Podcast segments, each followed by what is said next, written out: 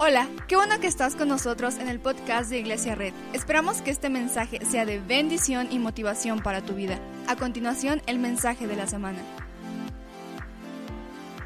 Les quiero presentar a la primera ronda de cinco chicos que van a predicar el día de hoy.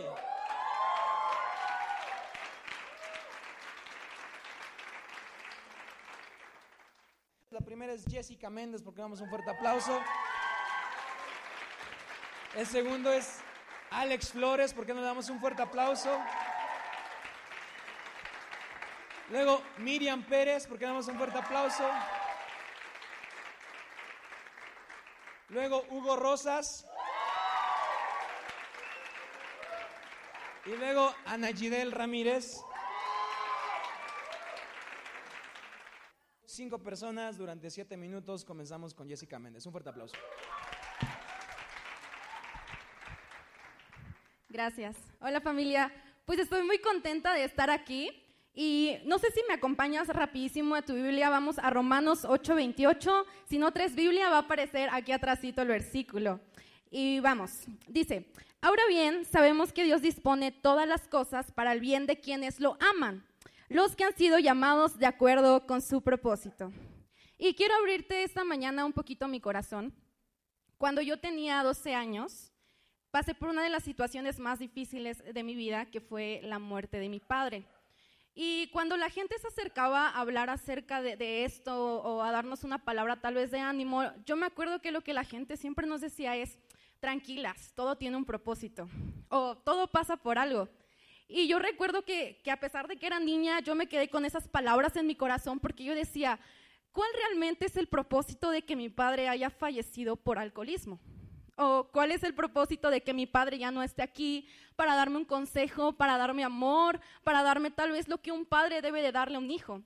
Y no sé si te ha pasado o no he sido la única que, que pasa situaciones en tu vida, tragedias o cosas o situaciones difíciles en las que piensas y la gente se acerca a ti y te dice, no te preocupes, todo pasa por algo.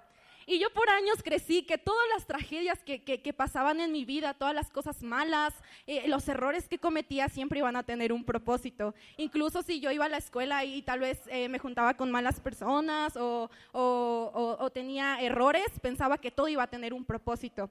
Y, teniendo este pensamiento quise dividir eh, lo que te voy a compartir en tres partes y, y quiero que le digas a tu vecino la mala idea. Dile, la mala idea. La mala idea. Eh, cada uno de nosotros hemos cometido errores en algún momento y en nuestra vida hemos pasado por situaciones difíciles. Pero, ojo, yo siempre he pensado que eso es la mala idea, en que no todo lo que pasamos en nuestras vidas, no todas las tragedias, no todas las situaciones difíciles, es porque Dios lo quiso así. Porque de alguna manera yo no creo que Dios haya querido que yo me quedara sin un padre. Porque tal vez fue una decisión que mi padre nunca, nunca tomó de dejar el alcoholismo. Porque a pesar de que yo y mi hermana éramos pequeñas, yo me acuerdo que le decíamos, papá, por favor, deja de tomar. Y yo me acuerdo que mi papá decía, sí, hija, ¿no? Y, lo voy a hacer y todo. Pero finalmente son decisiones que él tomó eh, para, para, nosotros y, y fue una decisión que él hizo. Entonces, yo creo que muchas de las situaciones que pasamos en nuestras vidas no tienen un propósito. Y muchas veces son errores o decisiones que podemos tomar, lo mismo como jóvenes, como padres, como familias. Eh, no sé si te ha pasado que eh, más los jóvenes tomamos decisiones en relaciones y, conoces a un chico y se da todo lindo y, sabes que está guapísimo y todo. Y vas a Facebook y revisas sus cosas y te das cuenta como que hay algo que ahí no está bien. Pero aún así tú sigues ahí con él platicando y todo hasta que llegas a enamorarte. ¿Y qué pasa? Que, que, al final terminas con el corazón roto porque el chico te engañó, porque tenía otra novia, no sé. Y así pasa en, familias y así como padres tomamos también decisiones que pueden afectar a otras personas. Y sabes, no todas las decisiones, los errores que, que tenemos son por, porque Dios lo quiso así, porque sabes, yo no creo que Dios haya querido que nuestra vida pasáramos por sufrimientos. Porque la buena noticia es que Jesús Jesús ya vino a pagar ese sufrimiento por nosotros. Ya vino a cambiar nuestra vida. Entonces no te quedes con la mala idea de que todo lo que pasa en tu vida es porque Dios así lo dispone. ¿Sabes? Dios lo único que quiere es traer algo nuevo a nuestras vidas y traer frescura a nosotros. ¿Sabes? Tal vez lo que tú estás viviendo aún no es bueno. Y si no es bueno es porque Dios no ha terminado de hacer esto en tu vida y quiere seguir trabajando con nosotros. Ok, y vamos con el tercer punto, cuando te están, el segundo punto, perdón, eh, cuando te estancas. ¿Sabes? El problema de muchos de nosotros es que cometemos errores y nos escudamos con el hecho de decir que Dios tiene todo bajo su control. Pero si regresamos al pasaje de Romanos 8:28 dice, sabemos que Dios dispone todas las cosas para el bien de quienes lo aman y, lo, genuino de este versículo es que Dios demanda que nosotros podemos cometer un error, pero que volteemos a reaccionar a su amor una vez y que caminemos en obediencia. Porque sabes, Dios no vino a darle propósito a tus errores, Dios vino a darle propósito a tu vida. Y algo importante y que impactaba demasiado mi corazón es que Dios siempre va a usar nuestra obediencia para hacer de nuestro error algo bueno. Pero lo único que Dios desea es que volteemos una vez más y que busquemos y que reaccionemos a su amor y que caminemos en obediencia. Y es increíble cómo Dios puede hacer de nuestro error algo grande y cómo Dios puede cambiar y transformar todo lo que hemos pasado y hemos vivido. Y sabes, el mejor tiempo de nuestras vidas apenas está llegando. No te estanques en pensar que tu error es lo que ha definido, tu vida, lo que va a definir tu vida, porque Dios apenas está haciendo algo nuevo en ti. Y aquí viene el tercer punto y lo que más me impresiona a mí, dice, lo mejor de todo. Sabes, todos nos equivocamos en algún momento. Todos hemos tomado malas decisiones. Todos hemos pasado por situaciones difíciles. Pero lo grandioso de Dios es que Él nos recuerda que no estamos solos. Él nos recuerda que Él siempre ha estado de nuestro lado. Aun cuando estabas en tu error o pasaste, Dios estaba de tu lado. Y me emociona saber que Él nos dice, ¿sabes qué? Te equivocaste, pero estoy contigo. Porque, ¿sabes? Los errores siempre nos van a empujar hacia afuera, pero Dios siempre nos va a empujar hacia adelante. Y es algo que tengo en mi corazón porque Dios quiere que sigamos avanzando adelante. Deja de encontrarle propósito a tu error. No fueron meses, no fueron días, fueron años en los que yo esperé encontrar un propósito por la muerte de mi padre y saber que seguía adelante. Pero sabes, Dios no quiere que te estanques buscando el propósito de tu error. Dios quiere que sigas adelante y sigas buscando. Y, y me emociona este pasaje que voy a leerte. Isaías 43, 18, si lo podemos poner en la pantalla súper rápido. Dice, olviden las cosas de antaño, ya no vivan en el pasado, aquí puedes cambiarle, dice, ya no vivas en tus errores, voy a hacer algo nuevo, ya está sucediendo, no se dan cuenta, estoy abriendo un camino en el desierto y ríos en lugares desolados. ¿Sabes? Fueron errores que cometimos, fueron errores que tal vez cometieron nuestros padres, fueron errores que tal vez cometieron nuestras personas que amábamos, pero Dios nos sigue diciendo que Él siempre está. Y sabes, aférrate a sus palabras, aférrate a que Él es un Padre amoroso, un Padre que está siempre de nuestro lado y que tiene lo mejor para cada uno de nosotros. Sabes, queremos promesas. Queremos entender lo que Dios quiere, pero no se trata de entender lo que Dios quiere, se trata de seguir avanzando hacia Él. Wow, y sabes, no importa lo que hayas pasado, quiero animarte. Tal vez tú no pasaste por lo mismo, tal vez tu error fue más pequeño, tal vez tus padres cometieron errores, no sé. Pero quiero animarte que no importa lo que Dios haya pasado en tu vida, Dios puede transformar todo eso, ¿sabes? Y nada puede detener a Dios. Pongamos nuestros ojos en Jesús y sigamos avanzando hacia lo que Él quiere. Amén. Gracias.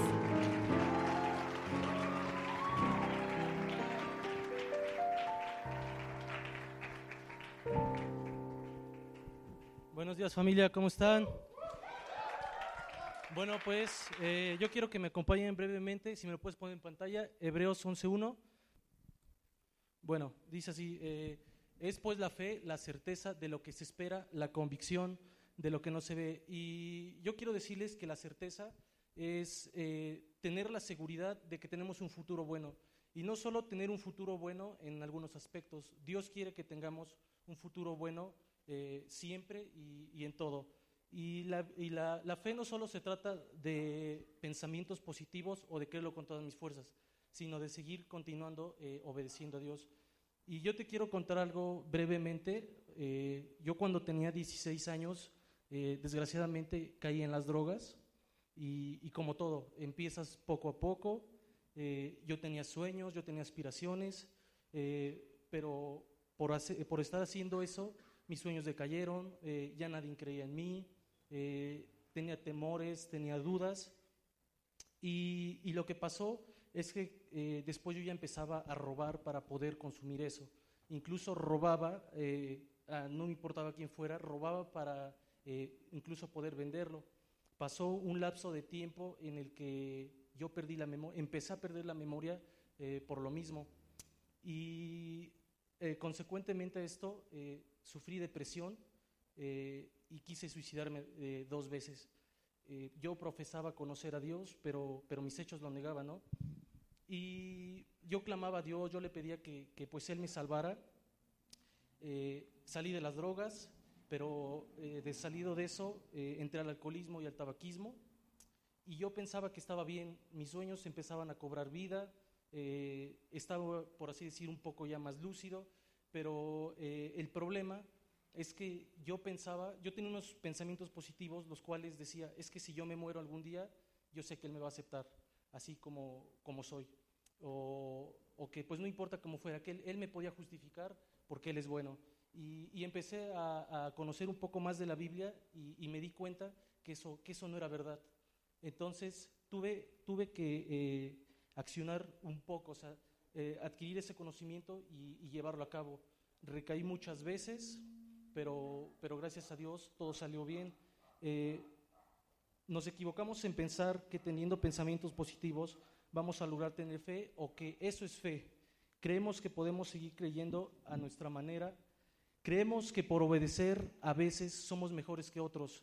Y la verdad, ¿cuántos nos hemos preguntado que eh, tener constancia es lo mejor? Eso es tener fe, tener acciones consecutivas.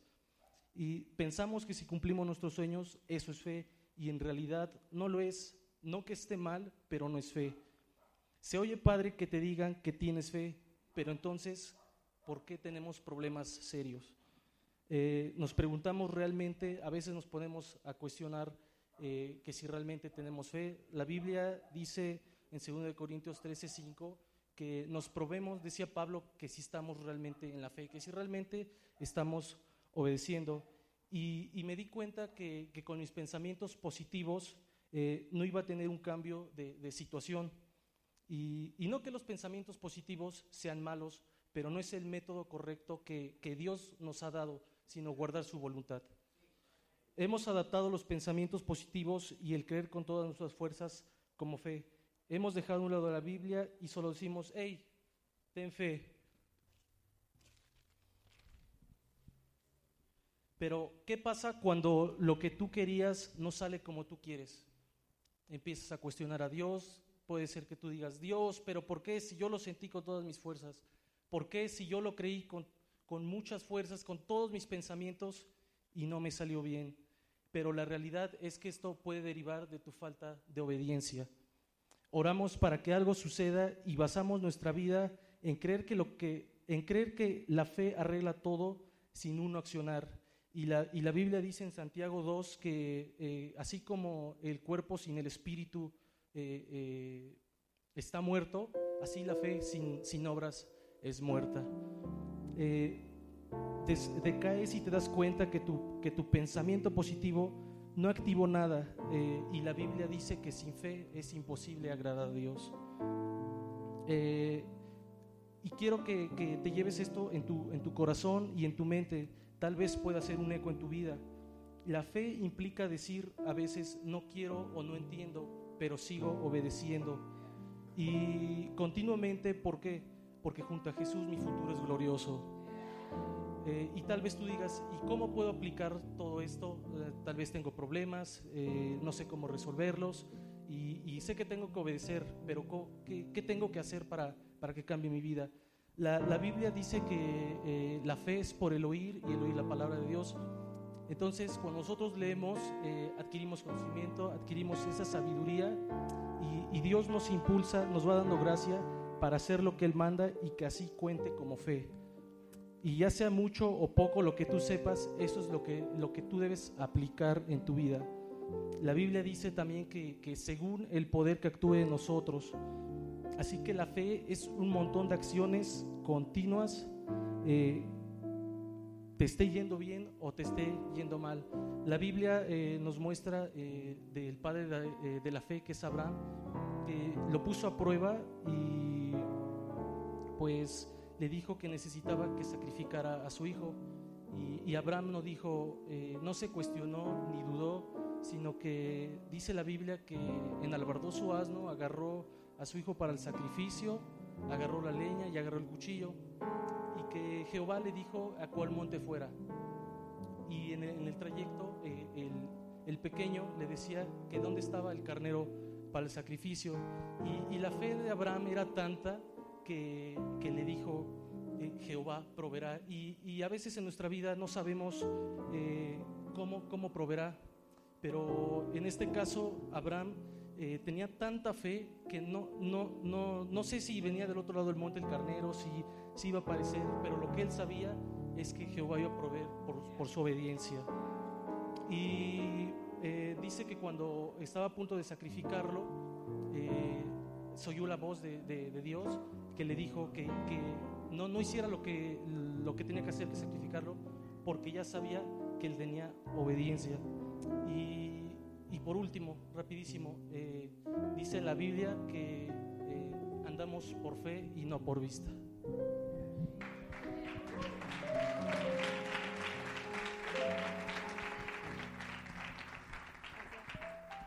Familia, buenos días. Estoy muy feliz de verles una vez más aquí en casa.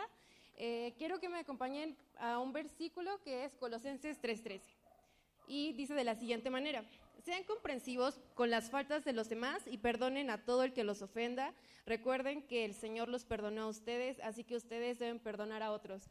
Con el versículo yo creo que te das una idea de, de qué te voy a hablar, ¿no? Del perdón. Perdonar no es una opción, es una decisión que trae consigo beneficios propios. Y tú sabes que el perdón no lo puedes lograr de la noche a la mañana. Y para eso te voy a contar una, una, historia que me pasó cuando, hace algunos años cuando era pequeña. Eh, estaba en mi cuarto y estaba jugando con unas sillitas, era mi trenecito, y yo iba eh, de vagón en vagón. Y entonces pasó lo, inesperado, me caí, me fracturé el brazo, y, y después de eso eh, yo pues me puse a llorar y como toda niña, Miriam de cuatro años, quería que solo le pusieran agüita tibia porque cualquier raspón o caída que pasaba era de agüita tibia y ya se me quita. Y un besito de mamá y ya. Pero no, esta era una herida que ni mi mamá ni yo podíamos, podíamos arreglar, ¿no? Tenía que acudir a, un especialista, alguien que me auxiliara. Y ese alguien... Eh, pues era un médico, ¿no?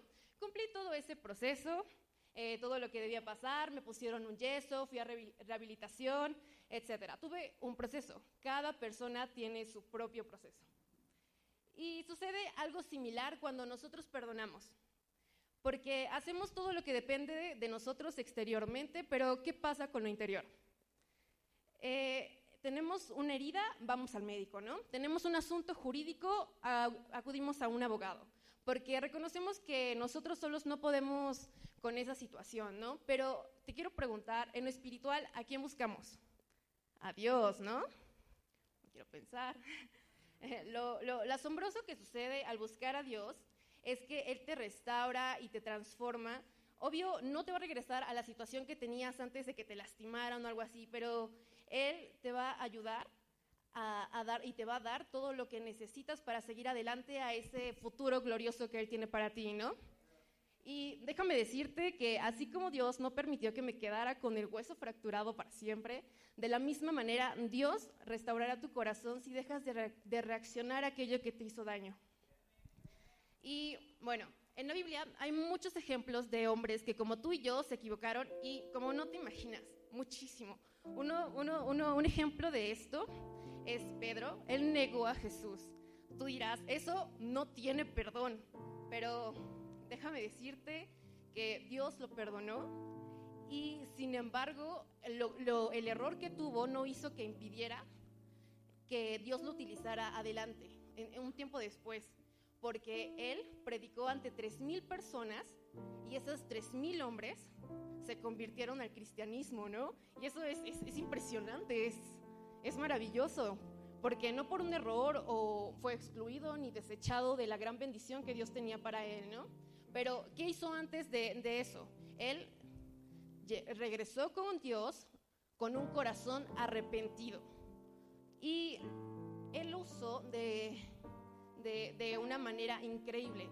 Pero, ¿qué hubiera pasado si, si, si Pedro no, no, hubiera, no hubiera dejado de reaccionar a ello? Hubiera estado, ay, lo negué, lo negué, lo negué, lo negué, lo negué. Y y Dios no lo hubiera podido utilizar de, en la gran magnitud en que lo hizo. Sí lo hubiera utilizado, pero Él, él, lo, él, él lo utilizó de una manera increíble, ¿no?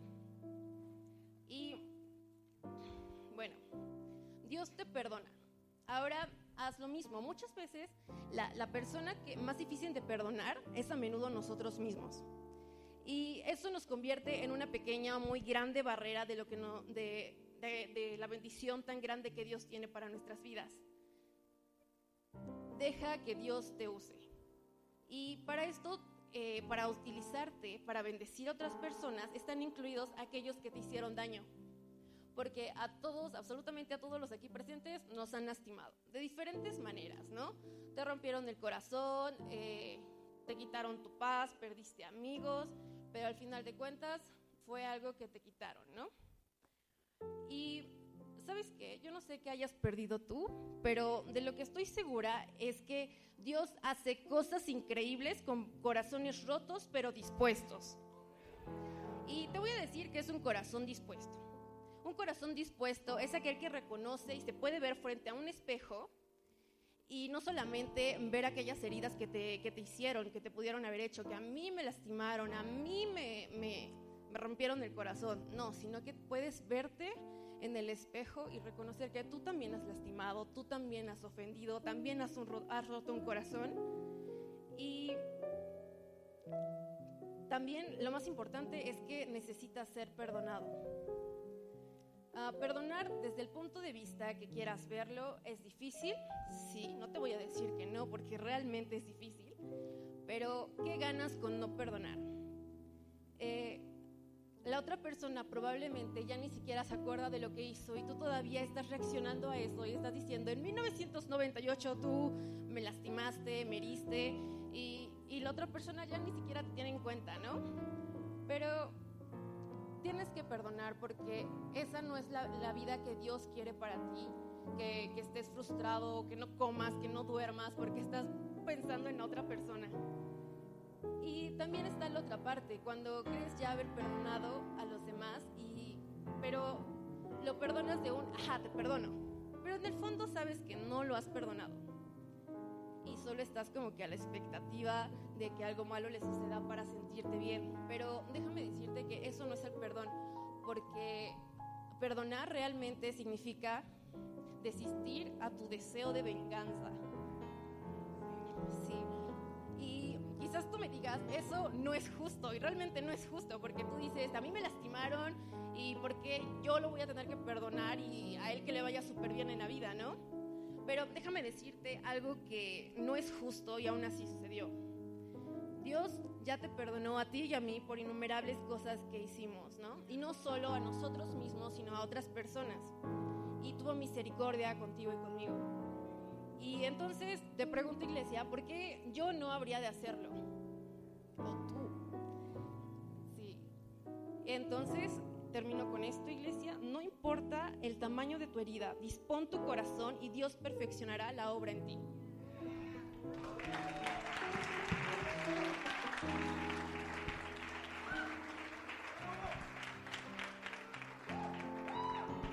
¿Cómo están familia? ¿Bien?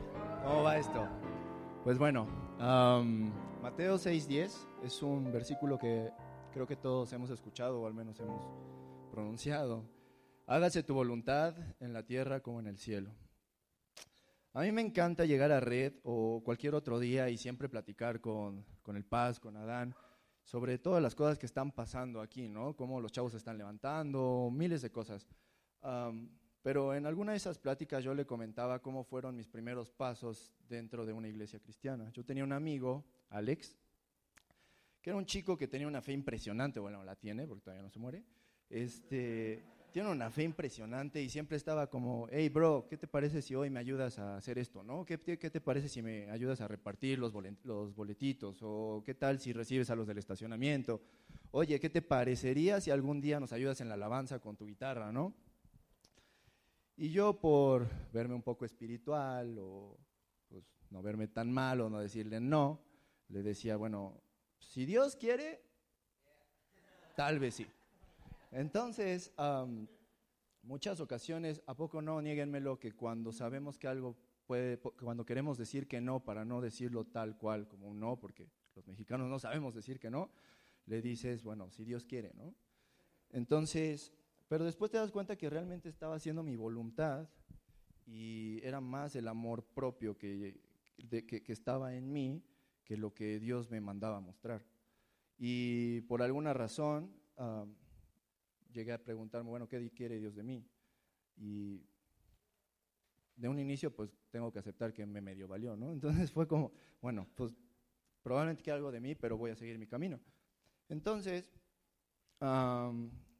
en algún punto de tu vida estás en tu camino y vas aventando en si Dios quiere, si Dios quiere, porque todo va bien, pero en algún momento das un paso en el que las cosas se empiezan a poner un poco mal y ya no puedes seguir aventando si Dios quiere. Y das otro paso y las cosas se ponen un poquito peor hasta que todo se pone mal. Y en ese momento es en el que realmente viene el más fuerte, qué es lo que Dios quiere de mí, cuál es su voluntad. Entonces, ¿qué es realmente lo que Dios quiere de mí? ¿Qué es la voluntad y qué puedo hacer con eso? Agarras una rachita donde empiezas a preguntarte eso todo el tiempo. Todo el tiempo, cuando te bañas, cuando estás en el súper, cuando estás trabajando, cuando estás estudiando, todo el tiempo es una idea frecuente y realmente es tanto, e, es tanto el que está ahí que llegas a darte cuenta que no lo sabes y no lo estás ni siquiera aplicando. Entonces, llegas a un punto en el que quisieras que el cielo se abriera y, y te pareciera una voz súper masculina, la más masculina que se puedan imaginar, y te dijera, sí, hijo, esa es mi voluntad. Pero lastimadamente no va a ser así. Y vuelves a preguntarte, bueno, entonces, ¿qué quiere Dios? La manera en la que yo la pude resolver o entender es bajarlo a un nivel cotidiano, un, nivel en el que yo lo, yo lo relacionaba con mi papá y con mi mamá, donde me decían, hey Hugo, eh, lávate el coche, o Hugo, vete a comprar eso, Hugo, limpia las heces del perro, ¿no? Aunque no me gustara. Pero ah, son órdenes claras, son cosas que papá quiere y que con simples palabras pues las entiendes y no hay pierde. Pero quiero decirte que con Dios tampoco hay pierde, porque las palabras sí las dejó y las dejó en blanco y negro en un libro al que todos tenemos acceso. Y tal cual cuando papá te manda a hacer algo, pues Dios también te manda a hacer 10 cosas que todos sabemos que existen. Y lo más padre que yo encuentro de todo esto es que Jesús vino un día y nos dijo, ok, sí, tienes que hacer 10 cosas, pero de esas 10 cosas hay dos que son las más importantes. Y nos las dejaron, los dejaron escritos en Mateo 22, 37 y 39. Amarás al Señor tu Dios con todo tu corazón, con toda tu alma y con, todo y con toda tu mente. Y después amarás a tu prójimo como a ti mismo. ¿Te das cuenta que el orden en el que realmente lo dice. No te está diciendo amate tú, primero tú y después ama a Dios y después amarás a tu prójimo. Nos manda un orden en específico sin que uno sea más importante que el otro.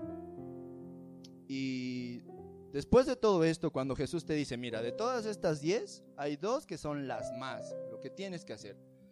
Pero algo curioso es que en esas dos, que son las más, hay una palabra que se repite. Ama. Te lo voy a resumir. Dios te pide que, te, que ames, que lo ames y que lo incluyas en todo, porque cuando lo hagas, seas quien seas, estés donde estés, no hay manera de que tú te asegures que estás haciendo las cosas correctas si no es que tienes a Dios de tu lado caminando contigo. Y entonces te preguntas, ¿pero por qué? Y el por qué es muy sencillo. ¿Están listos? Porque cuando tú amas en la tierra, te conectas con el cielo. Cuando tú amas en la tierra, te conectas con el cielo. Y sabes, yo me imagino ah, la voluntad de Dios diciéndome, como mi papá me hacía o mi mamá, hijo, ámame. Hijo, hazlo con todo tu corazón, con toda tu mente, con todo lo que tengas, porque, hijo, yo te amo. Atentamente, Dios. ¿Y cómo lo aplicas? Bueno, pues la voluntad de Dios no es ponerte primero tú, es amar, amarlo a Él, amarlo a todo, amar a todos, porque cuando estamos conectados con el cielo también estamos atando eh, bendiciones en la tierra. Y es más, cuando tú amas tu alimentación lo vas a hacer bien, te vas a nutrir con lo, con lo bueno, cuando amas tu trabajo lo vas a hacer en excelencia, cuando amas tus estudios vas a, vas a buscar tener tiempo para estudiar todo el tiempo. Y entonces ¿Cuánto estás dispuesto realmente a amarlo, a ponerlo enfrente de todo? ¿Se acuerdan de la historia que les conté al inicio? Bueno, pues cuando tomas todo ese amor y te conectas con el cielo, tu vida cambia. Y hoy estoy aquí parado enfrente de ustedes. Y así como Dios trabaja conmigo, me encantaría que lo hiciera contigo.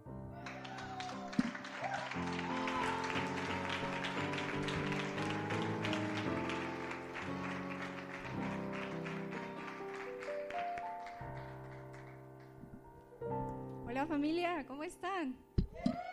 Pues me gustaría empezar leyendo un versículo, si lo tienen en pantalla estaría súper cool. Es Proverbios 19, 21 y dice, el corazón humano genera muchos proyectos, pero al final prevalecen los designios del Señor. Wow, este es un versículo que me impacta demasiado porque ¿cuántos de nosotros no tenemos muchos proyectos en nuestro corazón o en nuestra mente? Pero, ¿sabes? Quiero contarte una historia así de volada. Muchos ya la han escuchado, quizá otros no. Se trata sobre Jonás. Ese sí, el que el pez se lo tragó y lo escupió en no sé dónde. Ese, exactamente ese. Pues resulta que Jonás recibió la indicación de que tenía que ir a predicar a Nínive. Pero ¿qué creen que hizo nuestro buen amigo Jonás? Pues que dice, como todo buen ser humano, que dice, ¿sabes qué? Yo no quiero. ¿Quieres que vaya a Nínive? No voy a ir. No, no, de ninguna manera. Entonces, Jonás se subió a un barco y se fue. Se fue al otro extremo. Si Nínive estaba aquí, él se fue para allá. O sea, él huyó literalmente de lo que Dios le dijo. Y como tú ya sabrás en la historia, él pasó por muchísimas tormentas, pasó por muchísimas cosas. Ah, e-, el pez se lo tragó, imagínate que te traga un pez, está horrible. Eh, eh, pero al final de todo, ¿qué creen que pasó? Al final de la historia, Jonás terminó en Nínive predicando y haciendo lo que Dios le había dicho que hiciera.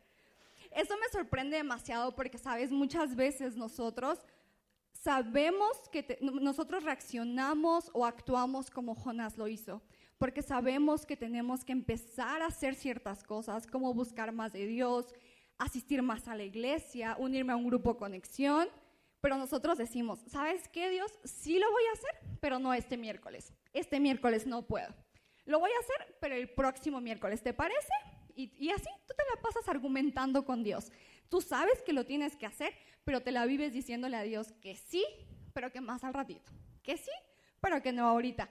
O al contrario, sabes que tienes que dejar de hacer ciertas cosas y dices, sí lo voy a dejar, ah, como los chicos, ¿no? En una relación, que sabes completamente que está mal y tú dices, sí lo voy a dejar, sí lo voy a dejar, pero pues cuando las cosas ya se pongan feas, Ahorita déjame disfrutarlo. Ahorita yo estoy bien, yo estoy tranquilo, no me molestes. Pero ¿sabes qué?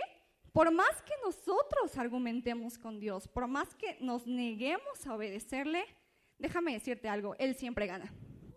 Él siempre va a ganar. ¿Y sabes qué está pasando? Lo único que pasa es que tú estás perdiendo tiempo. Si tenías 10, o sea, tú a veces llevas o llevamos 10 años diciéndole a Dios, argumentando con Él que no lo vamos a hacer. O que sí, pero que no ahorita. ¿Y sabes qué pasa? El único que pierde eres tú. Los únicos que perdemos somos nosotros, porque perdemos quizá 10 años de nuestra vida diciéndole a Dios que sí, pero que no. Nosotros perdemos años de bendición, perdemos momentos, perdemos personas, perdemos situaciones, perdemos sueños por decir que no queremos hacer las cosas. ¿Sabes? Y, Y nosotros siempre llegamos en un punto de nuestras vidas en el que decimos, Dios, ya no puedo más. ¿Sí o no? Todos llegamos en ese momento de, ya no puedo, tú ganas, me rindo, te voy a seguir. Pero déjame hacerte una pregunta, ¿por qué entonces nosotros nos enfocamos en seguir el camino, recorrer el camino lleno de tormentas, cuando el camino más corto, el de la obediencia, quizá no es el más fácil, pero tenemos la confianza de que si nosotros seguimos un camino de obediencia, Dios va con nosotros. Y que si en ese camino hay una tormenta, yo no tengo miedo porque sé que Jesús está conmigo. Está caminando debajo de esa tormenta y debajo de esa tempestad conmigo. ¿Sabes? Dios siempre nos va a dar otra oportunidad porque es un Dios maravilloso.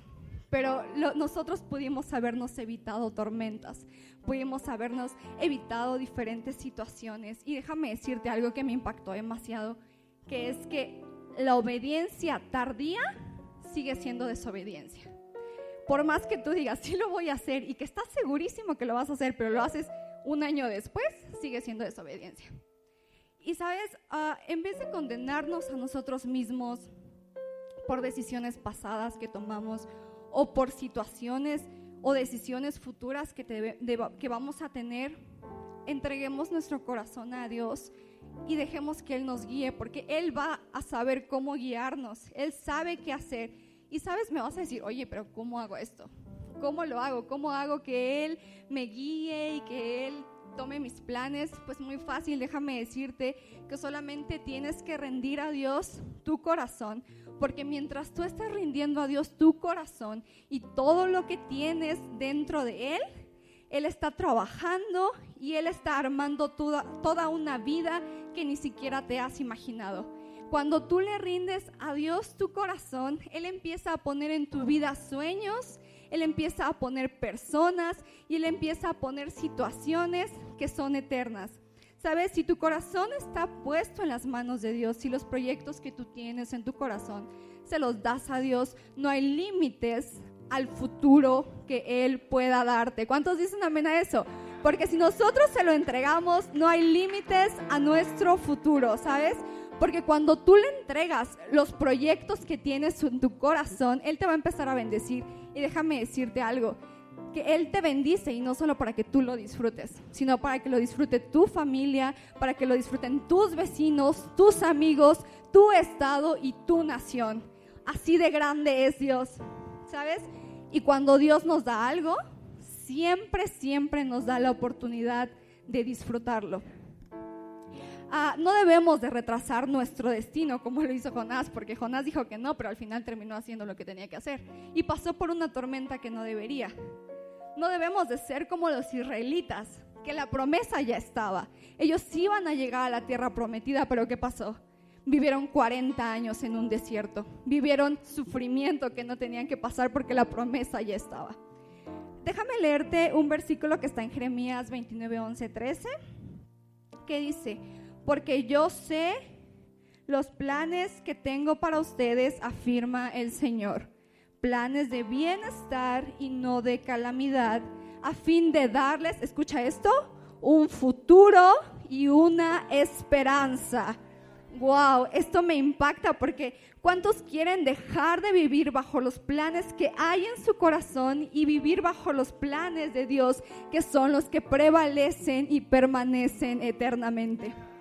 Pero sabes que eso no es lo mejor. O sea, Dios nos da planes de bien, pero no es lo mejor. Escuchen el 12 que dice, entonces ustedes me invocarán y vendrán a suplicarme y yo los escucharé. Dice, me buscarán y me encontrarán cuando lo hagan de todo corazón. Wow, ¿a cuántos les impresiona esto? Porque dice, me buscarán y me encontrarán, ¿sabes? Ahora yo decido seguir los planes que Jesús tiene para mi vida, porque si sigo su plan, ahora sé que cuando yo lo busque, lo voy a encontrar. Y sé que si lo encuentro, y lo busco, Él me va a escuchar y va a estar atento a todo lo que yo necesite, ¿sabes? Déjame terminar con esto. Tenemos que entregarle a Jesús nuestro corazón, entrégale a Jesús, ríndele a Él todo tu corazón y los planes que hay en Él, para que no hagamos un, un viaje lleno de tormentas que no debíamos de pasar, sino que sean los planes de Dios los que nos traigan bienestar, una esperanza y un futuro. Gracias. Muchas gracias por acompañarnos. Subimos contenido semanalmente, así que suscríbete y síguenos en redes sociales. Te dejamos los links en la descripción. Nos encanta pasar tiempo contigo, así que si estás en Tlaxcala, no olvides visitarnos este domingo.